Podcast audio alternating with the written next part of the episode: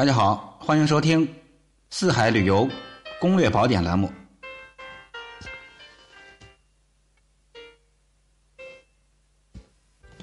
咱们今天呢，继续跟大伙聊聊有关成都的旅游攻略。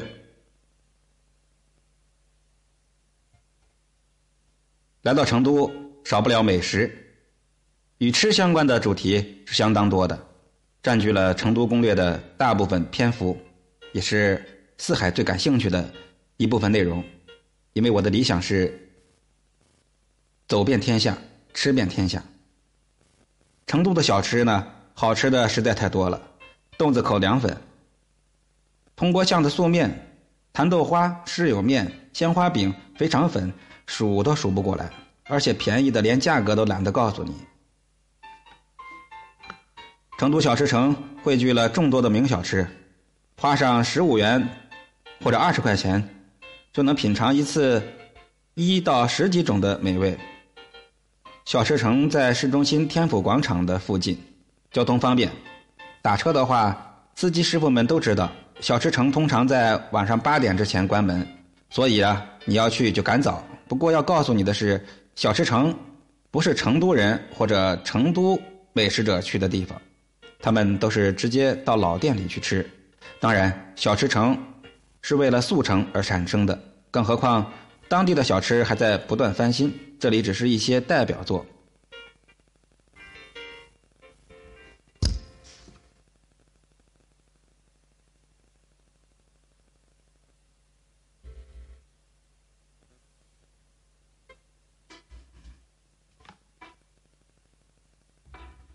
成都锦里小吃一条街是成都市专门为游客们准备的，价格比外面贵了差不多一倍，味道当然也不是最好的。不过如果时间有限，还是推荐来这里逛逛吧。这条街汇聚了成都大部分名吃，能省下不少时间和交通费。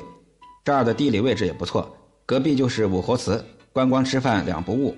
另外还有随处可见的三大炮、一二八、卤肉锅盔、甜水粉。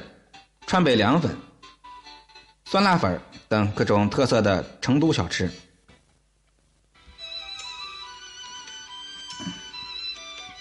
成都的周边小吃更多了，蜀地豆花。这豆花的品质呢，与当地的水质相关，但是成都的水质不太好，所以只要走出成都，蜀水必属山清，川人特有的豆花就可以大吃特吃了。往西走，可以吃青城山上的豆花；往南，深入成人路的尽头汪洋镇和松峰镇，你可能会吃到今生最嫩的过江豆花。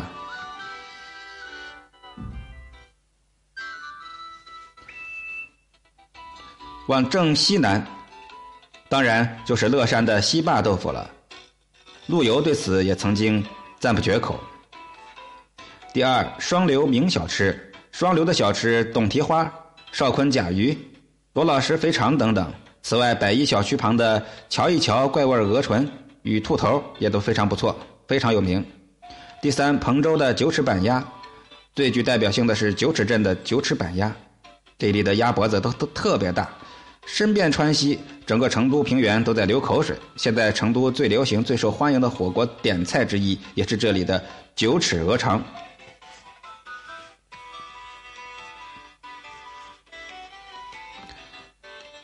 泸州鱼头火锅，泸州生产鲈鱼，其鱼头火锅更是远近闻名。其中有一家长江鲜鱼，川味儿比较重，味道鲜美，每天都会吸引一堆人开车前往。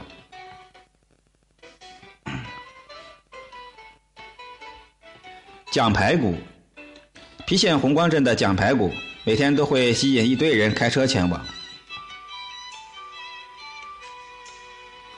新津黄辣丁。新津的黄辣丁一直都很有名，特别推荐胖大姐黄辣丁。不过，土生土长的黄辣丁可是不容易吃到的哦。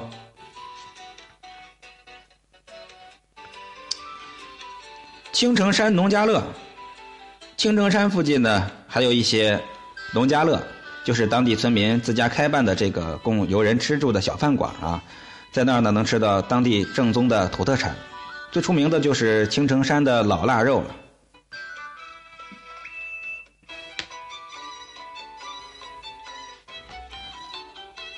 四川火锅的名头显然不用多说谈到火锅成都火锅又可以说是四川火锅的代表花色品种繁多。以成都人的劲头天上飞的地上跑的水里游的似乎没有什么不可以下进火锅。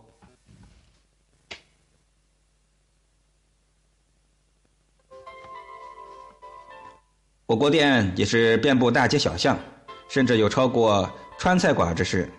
下面是几家当地很出名的火锅店，你尽可以试试你的舌头能不能经受得住辛香麻辣诸般味道的考验。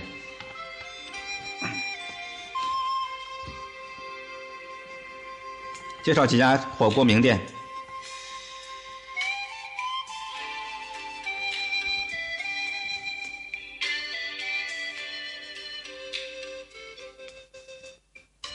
川江耗子。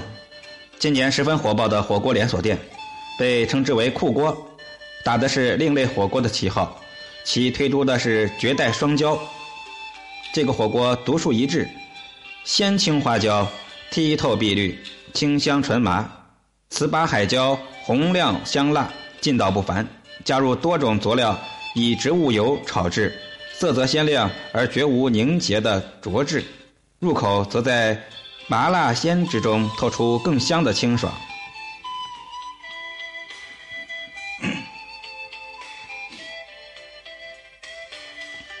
店内环境装修时尚，另外把传统火锅灰眉土脸的形象变得新潮时尚起来。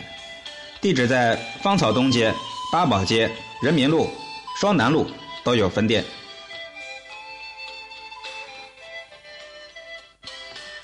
皇城老妈。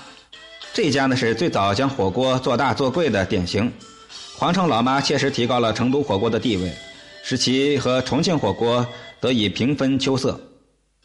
其旗舰店充满了典型的川式艺术加美食典型的川式艺术色彩，可以说是现在开始流行的设计师餐厅的先行者，值得一看。地址是在成都市二环路南三段二十号。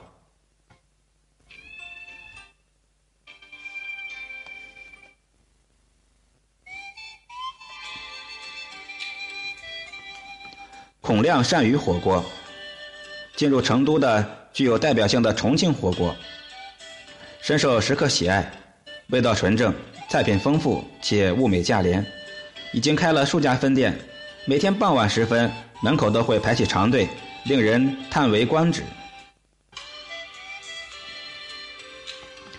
浦江东路、红星路、新南门、武侯祠大街、光华村街、广福桥、人民北路等多家分店。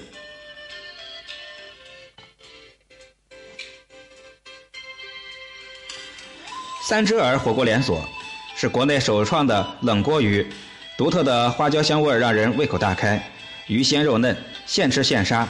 来自宜宾的黄粑、传儿粑、烟熏肚拼等小吃别具一格。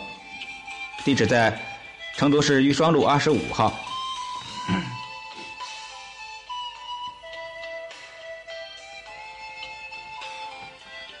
谭鱼头火锅，成都的鱼头火锅。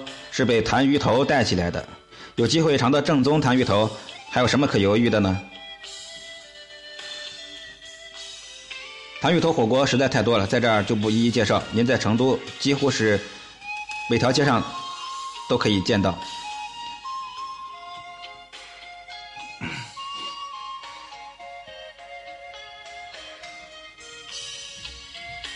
茶馆。喝茶对成都人来说，那是与吃饭打麻将并列的头等大事，万万马虎不得的。最常用的是本地产的茉莉花茶，冲在盖碗里，添水无数次。一些茶馆也用竹叶青、峨眉雪蕊这样的好川茶。喝茶的人不一样，去的地方也不一样。太公太婆们去的是露天茶园和住宅里的小茶铺，一碗茶两三块钱可以坐一整天。年轻人、有钱人去的多是高级茶楼和茶坊，要的是情调，价格贵点也认了。一般普通市民常去的是河边和公园的茶馆，花费不多，环境却挺好。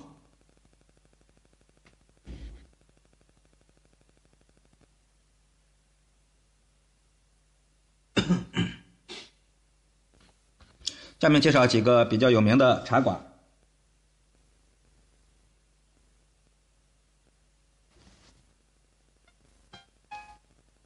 杜甫草堂的茶馆，草堂里面好几处喝茶的地方，最好的一处是草堂影壁南面的一个小院这个院墙外的是一大片的花圃，坐在院子里品茶，能隐约闻到墙外的花香。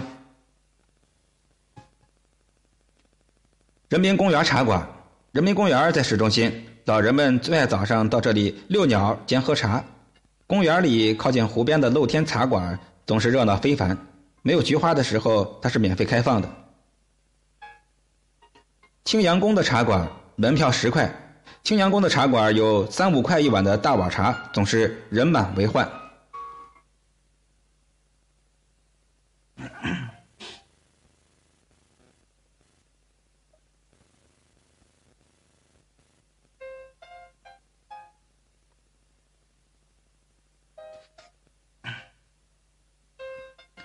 望江公园的茶馆，望江公园翠竹郁郁葱葱，茶园呢就在这葱葱的竹林之中。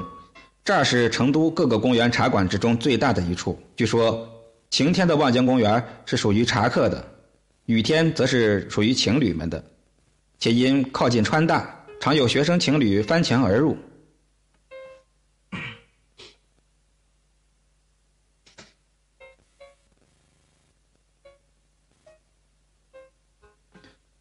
大慈寺茶馆位于蜀都大道东段，现在的成都市博物馆内。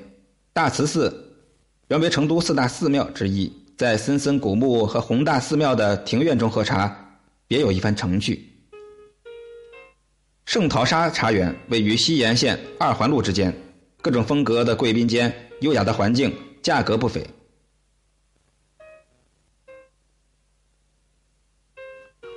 老顺兴茶馆位于成都国际会展中心三楼，面积相当大，一半喝茶一半少吃，晚间还有川剧表演，有点戏园子的味道。这茶馆里呢，还有一处地方专门是民俗展览，有老照片、旧式家具、旧式农具等古香古色的物品。